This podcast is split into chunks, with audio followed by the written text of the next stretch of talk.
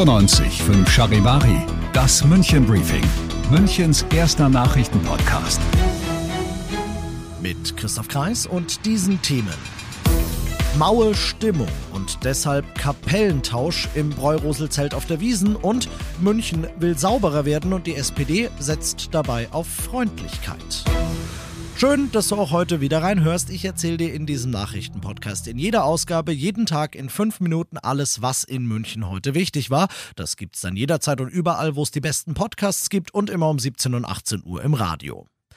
Dafür, dass ich zum ersten Mal ein großes Zelt habe und eine neue Mannschaft, läuft es sensationell, zitiert die Bild-Zeitung heute Peter Reichert, den seit diesem Jahr neuen Wirt des Bräuroselzelts auf der Wiesen.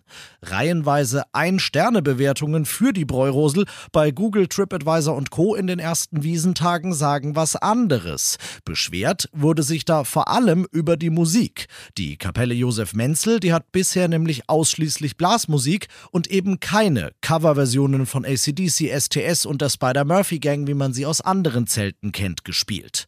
Die Folge? Keine Partyhits, keine Partystimmung. Jetzt zieht die Paulaner Brauerei, der die Bräurosel gehört, die Notbremse und zwar mit Hilfe des bisherigen Kapellmeisters Josef Menzel. Und bevor jetzt das in einer Katastrophe endet, habe ich jetzt Freunde, befreundete Musikgruppen, die uns alle den Rücken stärken und anrücken und uns helfen. Die spielen heute dann einfach von 8 bis zum Ende Musik für alle und auch mit Niveau und, und, und, mit guter Qualität. Erwin und die Heckflossen heißt die neue Abendband. Die ist eher poppig unterwegs und soll für mehr Dampf sorgen. Dass nicht jeder auf Blasmusik steht, das versteht Menzel. Dass die Besucher ihn und seine Leute teilweise sogar ausgebuht haben, dagegen nicht. Es ist sehr, sehr hart, vor allen Dingen für meine Leute, weil die gewohnt sind, die sind ganz stolz, dass sie mit mir spielen dürfen und dann kriegst du sowas mit. Das haben wir noch nie erlebt in 27 Jahren. So erwatschen brutal. Vielleicht Vielleicht können wir ein bisschen was bewegen. Vielleicht schaut es jetzt auch nicht, dass es mal so richtig geschäbert hat, dass man einmal äh, sieht, was da eigentlich los ist. Und vielleicht tut es dem Ganzen gut, wenn wir aus, dem Ganzen, aus der Krise jetzt mal rauskommen wieder. Ob's gut tut, das zeigt sich heute Abend ab 20 Uhr beim ersten Auftritt der neuen Abendband in der Bräurosel. Und alle weiteren Wiesen-News von unseren Wiesen-Reportern findest du jederzeit im Live-Ticker auf charivari.de. Du bist mittendrin im München-Briefing und wie du es mittlerweile gewohnt bist nach dem ersten großen München-Thema, wir schauen auf das, was in Deutschland und der Welt heute wichtig war. Und das ist die Bundesregierung, die aller Kritik zum Trotz an der Gasumlage festhält. Das unterstreicht Wirtschaftsminister Habeck heute. Die Abgabe für alle Gaskunden, die kommt wie geplant zum 1. Oktober und das trotz der beschlossenen Verstaatlichung von Deutschlands größtem Gasimporteur Uniper. Geld vom Steuerzahler für ein Unternehmen, das bald Staatsunternehmen sein wird. Charivari-Reporter Uli Reitinger, geht denn das rein rechtlich überhaupt? Hundertprozentig weiß das aktuell keiner. Wenn es nach Wirtschaftsminister Habeck geht, kommt die Umlage erst einmal für drei Monate. Dann ist die Uniper-Verstaatlichung abgeschlossen und dann soll auch Klarheit darüber herrschen, ob die Regierung ein Staatsunternehmen mit einer Umlage stützen darf. Ein Plan, der selbst in den eigenen Reihen ziemlich umstritten ist. Wir hinterfragen nicht nur die Begründung, sondern die Gasumlage selbst, heißt es zum Beispiel aus der SPD. Was wäre die Alternative zur Gasumlage? Die Regierung könnte neue Schulden machen, um Gasimporteure zu retten. Die Union könnte sich damit anfreunden die FDP wohl nicht.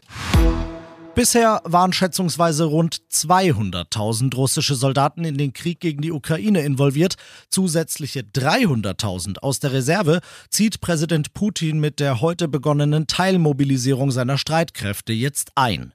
Während Flüge aus Moskau etwa in die Türkei oder nach Armenien heute ratzfatz ausgebucht waren, weil von der Einziehung bedrohte russische Männer versuchen noch irgendwie rauszukommen, erkennt Kanzler Scholz in der Teilmobilisierung einen Akt der Verzweiflung. Charivari Reporterin Manja Borchert. Nach Ansicht von Bundeskanzler Scholz hat Putin von Anfang an den Widerstandswillen der Ukraine und die Geschlossenheit ihrer Freunde unterschätzt.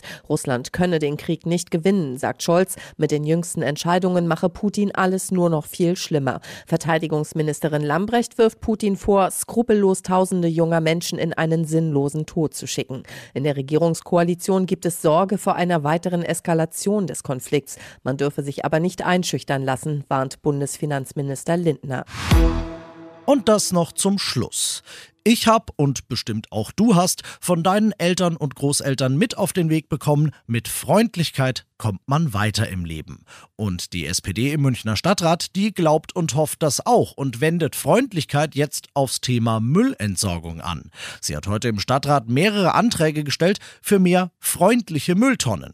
Im englischen Garten gibt's schon welche, auf denen dann Danke oder Thank you oder Merci oder alles drei steht. Und solche netten Sprüche, glaubt die SPD, animieren die Leute viel eher dazu, ihren Müll dort zu entsorgen, wo er hingehört, als jede Aufklärungskampagne. Deshalb sollen die höflichen Tonnen jetzt am besten stadtweit kommen. Ich bin Christoph Kreis und kann durch Höflichkeit niemanden zur korrekten Müllentsorgung bringen. Was ich aber kann, ist dir ganz höflich einen wunderschönen Feierabend wünschen.